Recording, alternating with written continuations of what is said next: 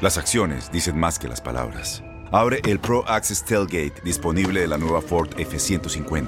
Sí, una puerta oscilatoria de fácil acceso para convertir su cama en tu nuevo taller. Conecta tus herramientas al Pro Power Onboard disponible.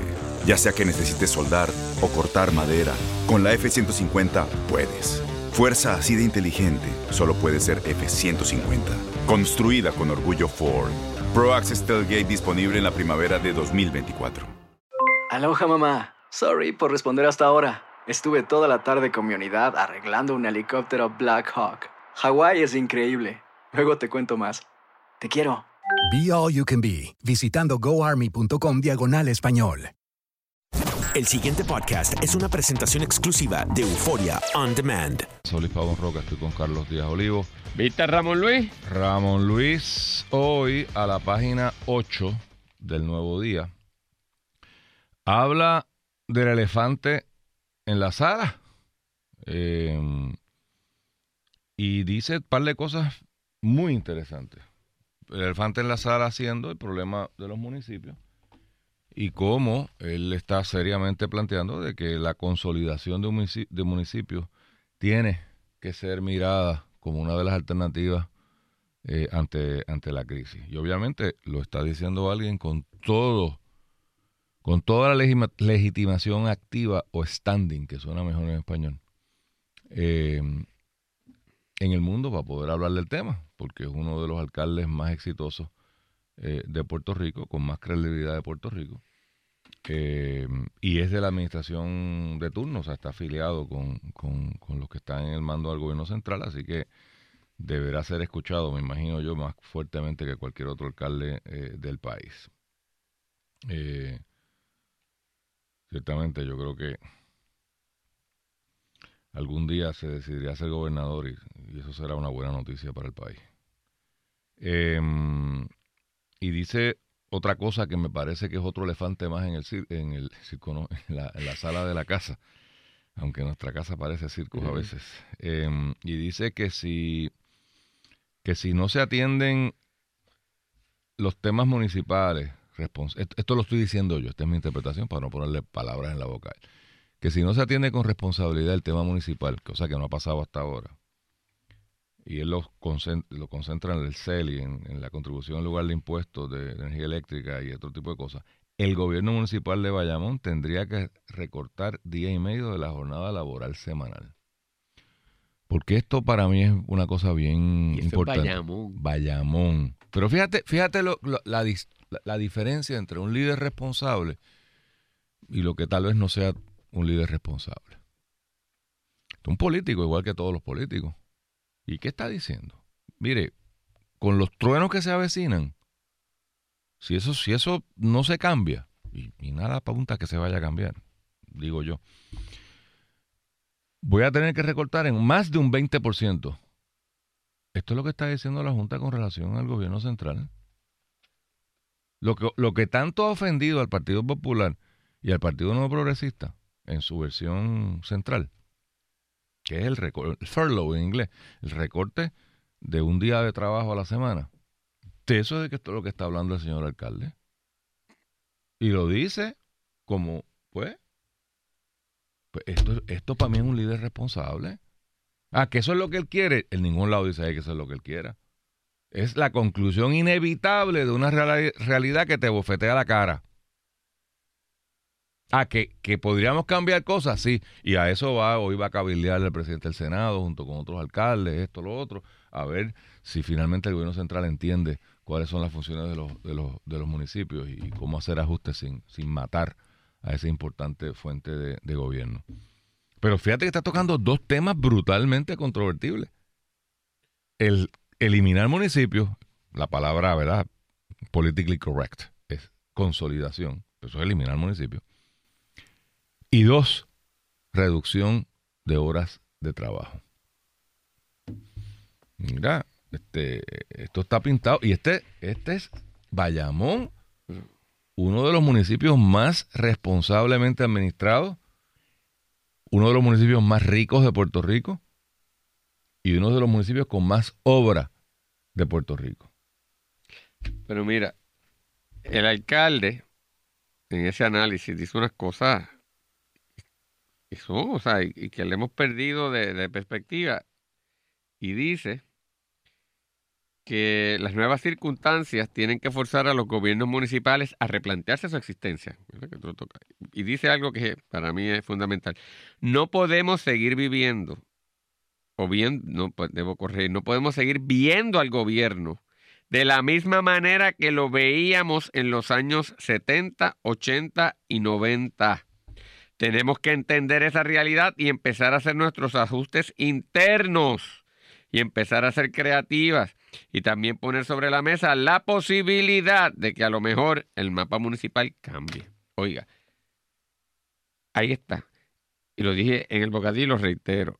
Este país se fastidió en los 70, en los 80 y 90, hasta ahí. La obra del Partido Popular y de Tocqueville la hicieron en el 40 y en el 50. El alambrar a Puerto Rico, el suplir agua potable. Cuando se sacó a Puerto Rico de la pobreza, Luis, y ya Puerto Rico tenía un gobierno de primer orden, no había WIPR, no había una administración de desarrollo laboral, no había una El administración de desarrollo socioeconómico de la familia, no había una administración de familias y niños. Ah, nosotros empezamos a crear agencias porque el gobierno se convirtió en una necesidad en sí mismo que tenía que autosostenerse. Entonces nosotros tenemos que volver a los 50, en donde el gobierno estaba para suplir unas necesidades del pueblo y no el pueblo para suplir unas necesidades del gobierno. Y los municipios volver a una función más tradicional que tuvieron hasta esos años de los 60 y no a las que se dieron a subir en años posteriores que hasta corrían equipos de béisbol y de baloncesto. Ahí está, es sencillo. Lo que no hace falta hay que eliminarlo. Ah, que deberíamos tener, pues no se puede, hay que hacerlo. Y, y si lo hiciéramos, Luis, la cosa sería distinta. Pero seguimos viendo lo que dice el alcalde. No a los municipios, a Puerto Rico bajo el crisol de los 70, de los 80 y 90. Y, va, y, y si queremos seguir manteniendo esa estructura, no es viable. Y los municipios, los nuevos roles que han asumido, ya no los pueden sostener.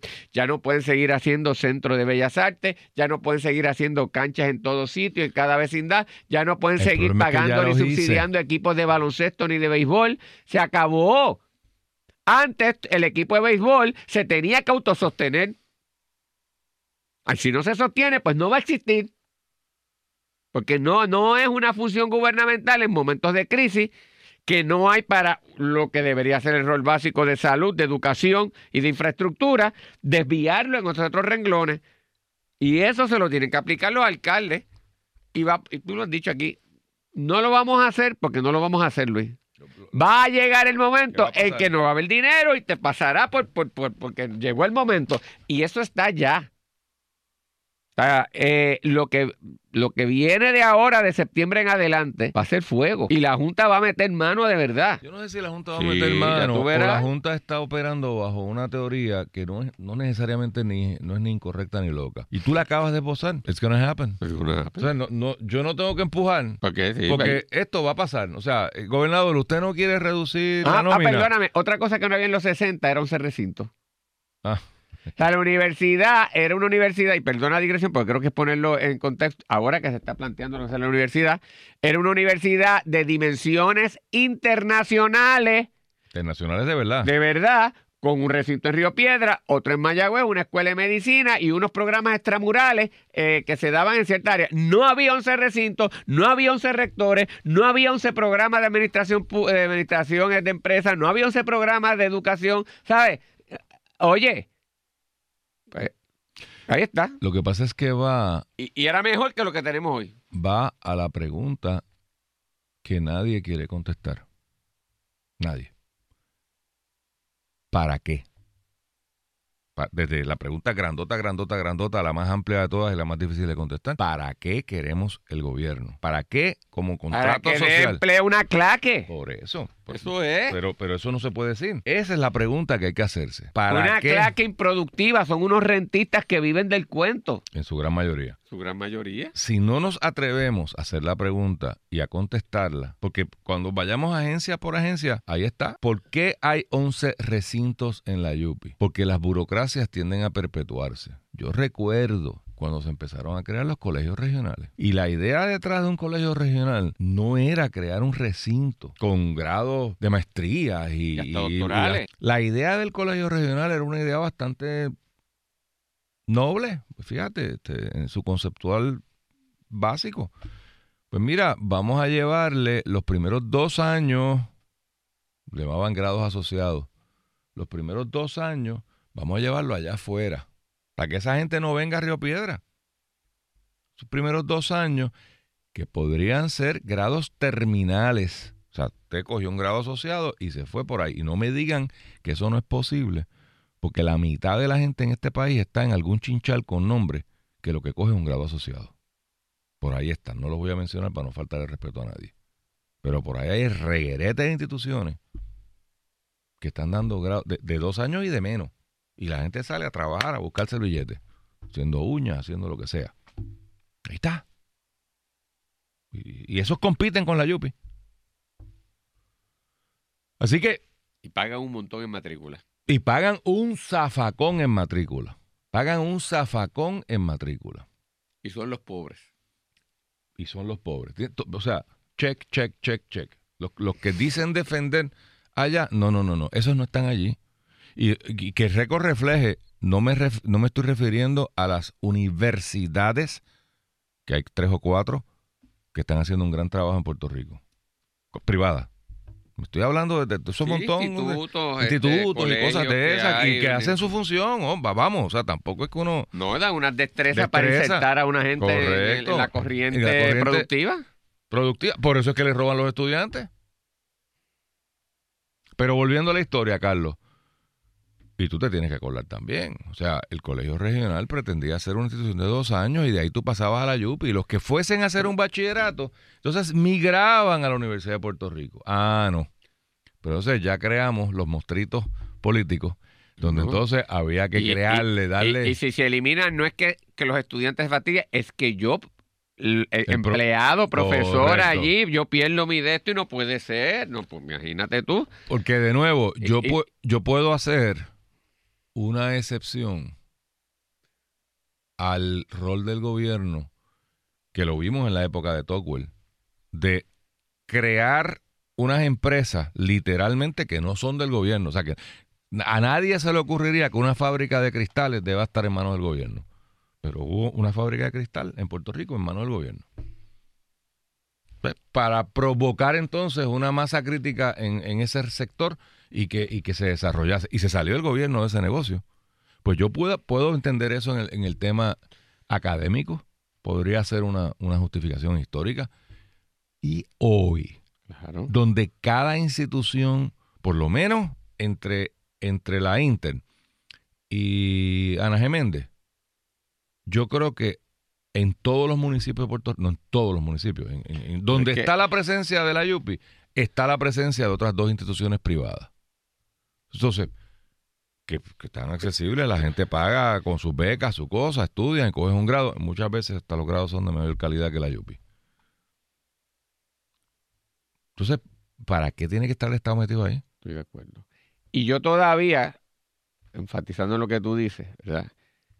No hay problema que en los años de bonanza económica yo quiera incentivar Utuado y para incentivar Utuado cree un tribunal superior en Utuado, le meto un recinto universitario en Utuado, o sea, hago una inversión pública para provocar el movimiento. Oye, pero más vale que Utuado se convierta en un centro económico por sí mismo, que sostenga su tribunal y sostenga a su universidad.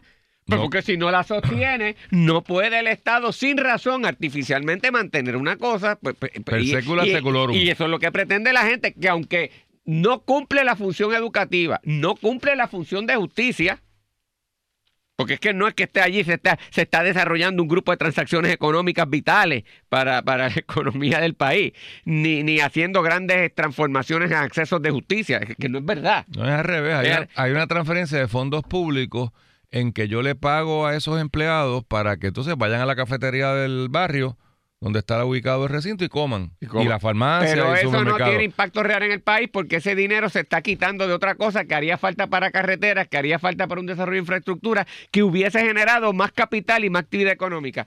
Pero Luis, estas cosas no la, no, no, No, le porque- importan, no las quieren aplicar porque de inmediato le duele el bolsillo de una gente que vive y no produce. Porque fíjate, Oye, ¿qué- qué cuando podemos estoy, hacer? estoy buscando la noticia Y- de, del, Y sabe, del ah, están, se está hablando en el periódico de hoy, no encuentro cuál es el periódico de hoy, aquí del Metro, primera palabra de Metro, plantean alza en los créditos, créditos y consolidación de recintos UPR. Bueno, consolidación de qué, de cuáles recintos, ¿se van a eliminar? ¿O esto es un maquillaje como el gobierno central que maquilla las cosas y hace un departamento de seguridad que no... es lo mismo de antes, mismo con un nombre, un nombre no- nuevo, una nueva agencia. y, y usualmente con más costo, porque terminamos con una capa gerencial nueva.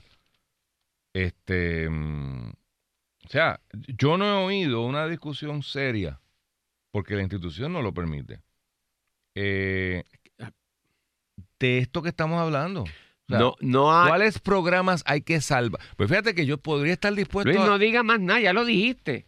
No ha habido, porque la institución no lo permite, una discusión seria. Ya, no, o sea, ya te- llegaste a la línea de la, de la genialidad, no tienes que decir más nada. Eso es, no lo van a permitir.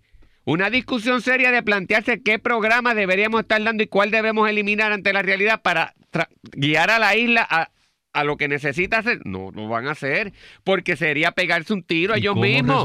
Hablar de los recintos, te lo hablan en teoría, pero a la hora de la verdad, Bien. no. Aumentar la matrícula, que ahí se va a formar un sal para afuera. Van a gritar, van a volver a la misma bobería. ¿Y sabes lo que va a pasar, Luis?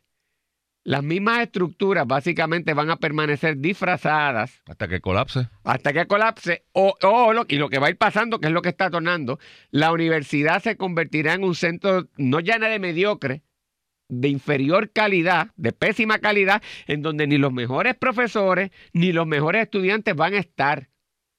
Y se va a convertir en una posilga intelectual, porque la calidad tiene que huirle a la mediocridad de una cosa en donde no hay compensaciones adecuadas y no se puede una compensación adecuada porque hay que mantener un montón de gente que son innecesarias, por lo tanto el recurso que es necesario no lo puedo compensar como es. Te- Tengo que mantener una infraestructura enorme de 11 recintos que no se lo puedo meter a la escuela de medicina o a la de ingeniería porque se lo tengo que meter a Macao y se lo tengo que meter a, este, a Autuado. Pues ahí está. Y entonces un buen estudiante no se va a ir a ir a recibir una mediocridad cuando ve que en otros sitios, en otros lugares están dando la excelencia. Un muchacho, una muchacha joven, bien preparado, lo va a tener que pensar para lo que antes era una decisión automática y fácil de irse a, a la Universidad de Puerto Rico. No lo va a hacer y ya eso está pasando. Pero no lo van a permitir, Luis. Es unas fuerzas ahí anquilosantes y destructoras que ni siquiera el debate lo permiten. Y van a ir contra los más pobres.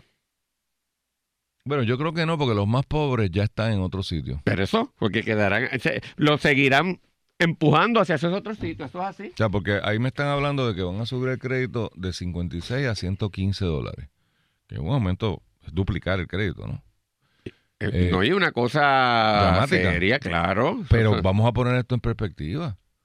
Los estudiantes que van a la Interamericana o que van a la Ana Geméndez están pagando alrededor de 200 dólares. un chi- una chavería por debajo de 200 dólares. Dejé ese grado fuera, mm, no con ninguna intención. Cualquiera de esas tres instituciones, el crédito ronda eh, los 200 dólares. ¿Y lo pagan? Los, pa- los pobres, Los pobres, sí, sí, los pobres. Tienen la beca. Ah, que entonces les sobra menos dinero de la beca para hacer otras cosas. Ah, bueno, pues. Pero la- ¿para qué es la beca? Esto es como los cupones. sí. O sea, ¿para qué son los cupones? Se supone que sean para comprar comida. Food stamps, ¿verdad? Comida. Entonces, aquí la gente se horroriza porque el gobierno diga, no, no, pero es que esos chavos tienen que ser para comida, no lo puso para beber ron. Ave María. ni para que- comprarte el carro. ni para ni para pagar el carro, ni para pagar la luz, ni para pagar el agua. Importante como puede ser pagar la luz, el agua y el carro. O sea, no estoy, no estoy minimizando. En Puerto Rico estar sin, estar sin carro no es una posibilidad. Y eso es una desgracia, pero es la verdad. Y obviamente pues hay que Oye, pagar pero la es luz que y el lo, que lo que la universidad Pero los chavos no son para eso. Luis, lo que la universidad costaba en los 50 y en los 60, proporcionalmente en términos inflacionarios y de pérdida de poder adquisitivo, es más alto que lo que se paga hoy. ¿Cómo es la cosa? Repite. Que lo que se pagaba en la universidad en términos proporcionales de costo de inflación, etcétera, y pérdida de valor adquisitivo, eh, eh, la universidad era, más era menos, menos accesible Menos en aquel accesible. momento. Es posible. Es así. Y mis papás tenían que, o sea, que venían de Morovis, de familias pobres tenían que trabajar además para poder estudiar. Y así fue. Y no salieron brutos y crearon una familia. No salieron incapaces. Pues probablemente, desafortunadamente, lo ideal sería que tú no tuvieras que trabajar mientras estudias. Pero la realidad del país va a forzar a que cada vez sea una realidad que mientras estudies vas a tener también que trabajar. Pues así va a ser. Pues, y, y- y probablemente desarrollaremos, lo que yo te decía en el bocadillo, un, un país más disciplinado, más riguroso y más consciente de lo que vale un dólar. Porque es otra cosa, Luis. Como todo se te da, como todo llega de gratis, como todo llega sin un esfuerzo, porque yo tengo derecho a eso, pues tú no valoras ni me tengo que fajar como se fajó esa generación de los 40 y de los 50. Vamos a ver en qué resulta esto hoy, pero de nuevo, si no enfrentamos la reestructuración de A, el gobierno, y B, la YUPI, o sea, la YUPI como una agencia de gobierno, que al final del día es lo que es, no vamos a tener éxito. Yo, mm, desgraciadamente, no veo en ninguno de los dos campos políticos, o sea, los partidos principales, una discusión de reingeniería. Te hablan, te hablan, este, Pero no ejecutan, no, pero, pero no la pueden ejecutar. a la hora de la plomería tú dices, pero qué chévere, todo está muy bien, pero dime exactamente cuáles son los, lo qué es lo que vamos a eliminar o qué es lo que vamos a transformar o qué, o qué vamos a, qué vamos a hacer distinto, ¿no? Aquí el ser distinto es sencillamente quitar los que estaban y poner unos nuevos. Ah, ahora es otro gobierno. No, no, es el mismo gobierno con diferentes operadores. Pero es el mismo gobierno. O sea, sustancialmente no ha cambiado absolutamente nada. Eh, y sigo usando como ejemplo el Departamento de Seguridad. Dime, al cabo de tres meses, o qué ha cambiado, o qué concretamente alguien está proponiendo como cambio, como cambio estructural, como cambio real. Vamos a eliminar esto, vamos a hacer esto de una manera distinta. No, no, no, no, no, es maquillaje. Y sencillamente esto, los chavos no, no hay, No no están, no, no existen, no van a salir de una caja mágica. No, no hemos ignorado, por lo menos yo no he ignorado el tema de la extraordinaria, lo he obviado porque no hay un solo proyecto radicado. Entonces se anuncia una Pero extraordinaria. espérate, no la convoco junto con los proyectos. No, Pero eso no es que se hace así. Bueno, yo no, te- yo no sé, ya yo no, no me pregunte cómo hacen las cosas porque eso, eso- no abuse. Me estás confundiendo, Luis. Bueno, no, no, se anunció mediáticamente que venía una, una extraordinaria, pero bueno, O sea, si que tú, empieza hoy, no hay, no hay que si considerar. tú tienes algunos proyectos, me lo, me lo das, porque, ¿sabes? Pero- Pero mencionaron los proyectos, ¿tú no quieres decir que eso no está No allí están sometido? radicados. Ay, virgen. Hasta, hasta las 9 de la mañana no estaban radicados los proyectos, ¿verdad? Que tú le pones un numerito, P de la S, que sí, qué sé yo. No están. Cinco proyectos, como usted lea, cinco proyectos en agenda, la tragamoneda. Bueno, sabemos que estos proyectos estaban dando bandazos por ahí, pero formalmente tú tienes que radicarlos en la extraordinaria. O sea, esto no es que... eh, algo Mira a ver qué tú quieres hacer Dale, ahí, mira, a ver, búscalo, ponlo ahí, dale. Ah, no encontraste ese, pon otro, qué diablo, después que sean cinco. Así que pues, yo espero que en el día de hoy finalmente los, los, los radiquen. Son temas importantes. Eh, el tema de la, la- lo del sistema de retiro, lo del Banco Gubernamental, que yo creo que es una barbaridad. ¿Tú, tú has oído de eso? ¿Qué cosa? Del Banco? Gubernamental de Fomento. Pero eso no existe ya. Le quieren cram down, bueno, existe, pero no existe. Le quieren cram down a los municipios, inclusive legislando que no tengan legisla- leg- legitimación activa para poderle mandar. ¿Tú, has- tú has oído eso? No había O sea, ¿cómo tú legislas que no haya standing? Porque como una criatura tuya, la borro. Sí, pero nadie puede reclamar. O sea, nadie tiene standing para cuestionar lo que hace el Ejecutivo. Oye, Soy en- yo mismo. en el sistema que yo conozco, eso no es posible. Bueno, depende. Al argumento ahí fue algo que tú y yo comentábamos fuera del aire en relacionado, pero no era con esto. Era que usualmente los derechos son de parte del ciudadano contra la institución pública. Dentro de la institución pública, la criatura, que es el municipio, por ser criatura del Estado, no tiene solo aquello que el Estado le quiera dar cuando se lo quiera dar y mientras se lo quiera dar. Y el Estado que lo creó lo suprime y lo elimina. Y en ese, tan, ese sentido, la actuación arbitraria, que es lo que estamos planteando, que tú pudieras pensar que hay, no pudiera activarse bajo una, una alegación de debido proceso. Pero fuera del aire tú me traías que había gente que había comenzado a elaborar teorías y había una- posibles hasta precedentes. Hay línea de, casos. Hay línea de casos. Así pero- que va a estar interesante. Pero, o sea, pero a mí lo que me está curioso es que esa discusión en un tribunal es interesante, pero que del saque la legislatura diga, nadie puede cuestionar esta ley, me está un, un acto tan, tan poco democrático. Vamos a no enredarnos en las teorías legales Pero es que la técnicas. democracia es del pueblo, no, de lo- no, no, no del propio gobierno. De acuerdo, pero ¿y el pueblo tú crees que no tiene nada que decir Lo sobre único eso? que pudiera Porque haber- al ciudadano lo- privado le van a decir Yo que no creo que la standing. cláusula más válida ahí es un menoscabo de una relación contractual, porque el municipio viene había un contrato y el contrato lo estás dejando sin efecto y ahí sí es un problema. O sea, pero miren la Porque sin duda el gobierno, frente a sí mismo, si tiene derechos o no, un tanto complicado, porque los derechos se los reserva el pueblo frente a su gobierno. Pero sin duda el gobierno frente a uno a otro sí hay obligaciones contractuales porque yo les reconozco como parte de su función una personalidad y como parte de la personalidad una posibilidad de contratar para dar unos servicios a sus constituyentes. Y ahí el menoscabo pudiera ser, pero Aparte, estamos hablando como abogados, yo creo que no, no sé Aparte si- de que el si- banco no si es ya se nos perdieron.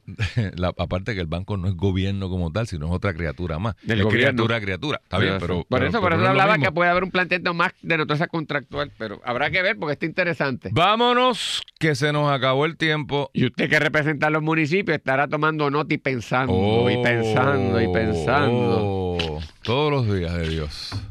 El pasado podcast fue una presentación exclusiva de Euphoria On Demand. Para escuchar otros episodios de este y otros podcasts, visítanos en euphoriaondemand.com. Aloha mamá, ¿dónde andas? Seguro de compras. Tengo mucho que contarte. Hawái es increíble. He estado de un lado a otro con mi unidad. Todos son súper talentosos. Ya reparamos otro helicóptero Blackhawk y oficialmente formamos nuestro equipo de fútbol. Para la próxima te cuento cómo voy con el surf y me cuentas qué te pareció el podcast que te compartí, ¿ok? Te quiero mucho. Be All You Can Be, visitando goarmy.com diagonal español. Boost Mobile tiene una gran oferta para que aproveches tu reembolso de impuestos al máximo y te mantengas conectado. Al cambiarte a Boost, recibe un 50% de descuento en tu primer mes de datos ilimitados. O, con un plan ilimitado de 40 dólares, llévate un Samsung Galaxy A15 5G por $39.99. Obtén los mejores teléfonos en las redes 5G más grandes del país. Con Boost Mobile, cambiarse es fácil. Solo visita boostmobile.com. Boost Mobile, sin miedo al éxito. Para clientes nuevos y solamente en línea, requiere AroPay. 50% de descuento en el primer mes requiere un plan de 25 dólares al mes. Aplican otras restricciones. Visita boostmobile.com para detalles.